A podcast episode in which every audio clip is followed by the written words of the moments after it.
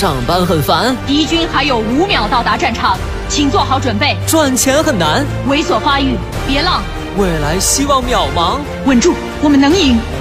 全军出击！别让琐碎暗淡了理想，来吧，这个午后给生活加点料。八八九午后加点料。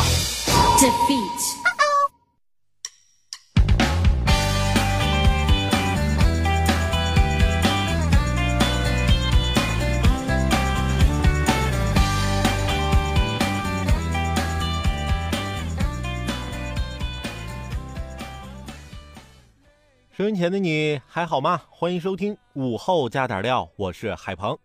其实我天天在节目里说，咱要低调。我也想低调啊，但是没想到我的实力竟然允许我低调。那些实力不允许自己低调的，结果就出事儿了。近日，福建三明一男子发现自己新买的宝马被人划伤了，调监控发现。肇事者竟然是自己的朋友，车主找上门想要赔偿，对方拒不承认，还开口骂人。警方介入后，肇事者称对方晒车就是炫富，自己宁愿被拘留也不赔钱。这种人都什么心理啊？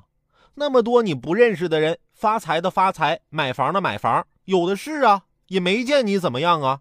身边的朋友换个好点的车，你就受不了了。